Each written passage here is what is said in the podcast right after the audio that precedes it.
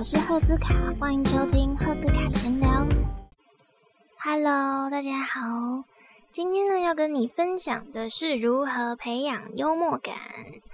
那我觉得自己不算是一个真的很幽默的人，但是我还蛮喜欢观察别人的，然后身边有一些非常有幽默感的朋友。所以呢，我就看着他们，然后列下了七点，我觉得培养幽默感可以尝试的 tips。所以今天就来跟你分享第一点：见贤思齐。我觉得首先呢，你一定要先认识，或是你身旁一定有几个很幽默的朋友，你觉得很幽默的朋友，然后你就。非常认真的看他们平常幽默的时候都说些什么，然后这个时候他们怎么应对。我觉得有幽默感的人很厉害，就是他们可以把原本很尴尬、很僵硬的气氛转为很开心，就是大家会突然哈哈哈哈，好啦，很好笑，也好像也没什么这样。对我来讲，这种有幽默感的人就非常的厉害。所以呢，你们可以在这种时候，在他们旁边的话，你就可以观察他们，然后他们的思路是怎么样，那他们为什么会讲出这些话？所以就可以多多看你觉得很好笑的人呐，或者是之类的。二，好好生活，记录下来。我觉得生活就是很重要，你要非常认真的生活，然后用。然后一定要记录下来，对，你要非常认真的感受生活中的大小事，然后你一定可以从生活中的大小事找到一些乐趣，就是它有一点奇怪，但是就这样发生了。通常呢，大家不会特别去在意它，可是你就可以发现，诶，好像这件事情会发生有一点莫名其妙。如果你觉得莫名其妙这种事情，通常就可以拿出来说，因为就会很好笑。然后你再加上一点自己的看法、观点，然后再跟朋友分享他莫名其妙的地方，通常就会蛮好笑的。三、大量阅读。我觉得首先你要变成一个幽默的人，你应该肚子里要有一点墨水，可以讲出一些东西，所以阅读是绝对不能少的。四。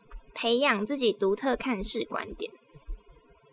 刚刚说的好好生活，然后见贤思齐跟大量阅读，这些都是在会培养你独自己独特看事的观点。怎么说呢？见贤思齐，这些幽默人通常他们都一定会有自己对事情的独特观点，因为他们讲出来的话可能就会很奇怪。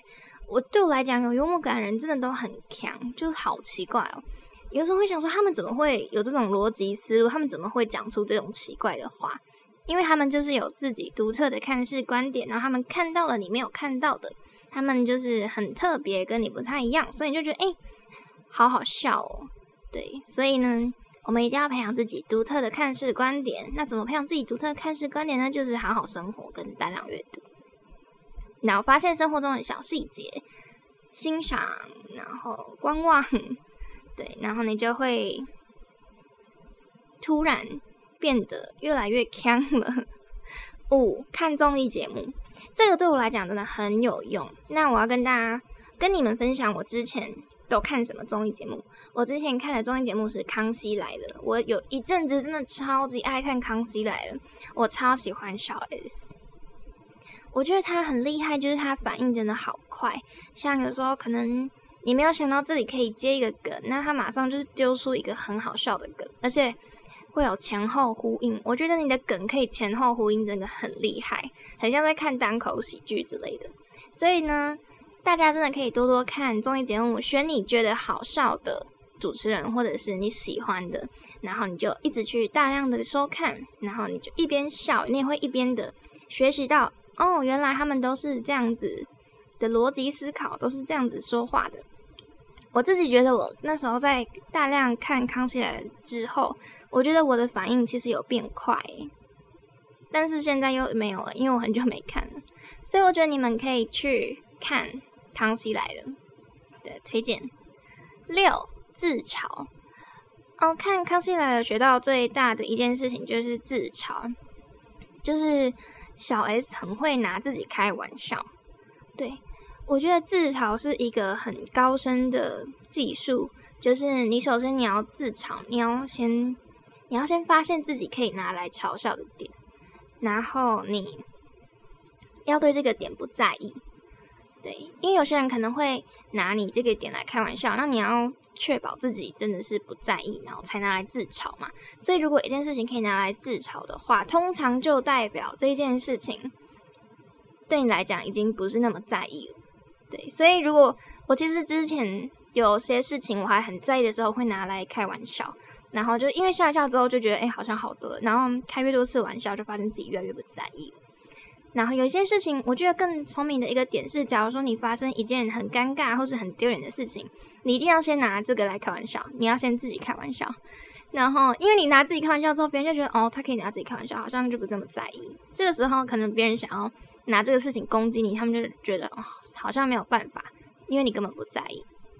所以你可以，这算是一个很高深的技术。所以你如果怕被攻击的话，可以先发现一些。糗事先拿自己来开玩笑，然后拿自己开玩笑的优点，其实也是因为你是拿自己开玩笑，那我自己不在意嘛，别人听了也觉得好笑，别人也不会觉得怎么样，所以自嘲是真的非常好，不会伤到，不会伤害到别人的很好的幽默感的技巧。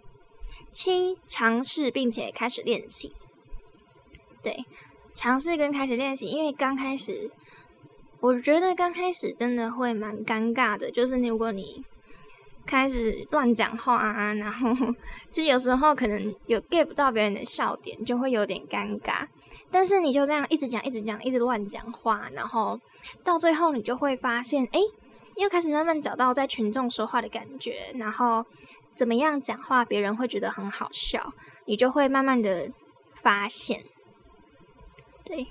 所以呢，一定要开始先从尴尬开始练习，然后慢慢的你就会找到自己的节奏，找到自己的幽默感，就跟大家分享这些喽。因为呢，幽默感是生活中不可或，就是一定要有的，不可不，这叫什么？不可或缺，对，不可不好。反正就是一定要有的一个技能，有幽默感，真的自己的人生会觉得比较快乐，然后别人的生活可能也会因为你多了一点不一样的乐趣。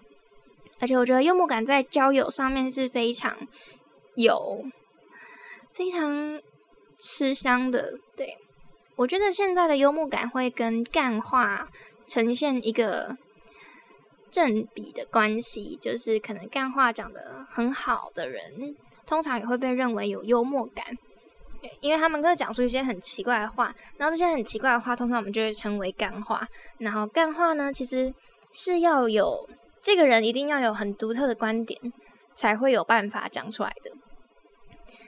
哦，还可以跟你们说一下，就是你们其实也可以看一些像迷音啊、梗图啊、一些好笑的影片之类的，有时候也会增加你的幽默感。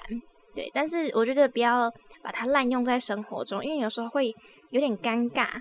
就是如果你一直讲迷音的东西，然后没有跟生活有连接的话，就突然讲讲，然后就可能笑一下就没了。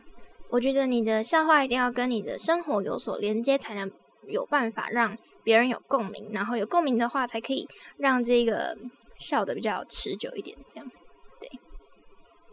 然后我觉得有幽默感或是搞笑也会不太一样。你搞笑的话，可能就是搞笑又分很多种嘛，有些人会用身体搞笑啊之类的。对，然后我觉得这些其实都是一些技能。然后真正有幽默感的人，应该就是很开心，不知道在说什么了。好，那么今天的分享就到这边喽。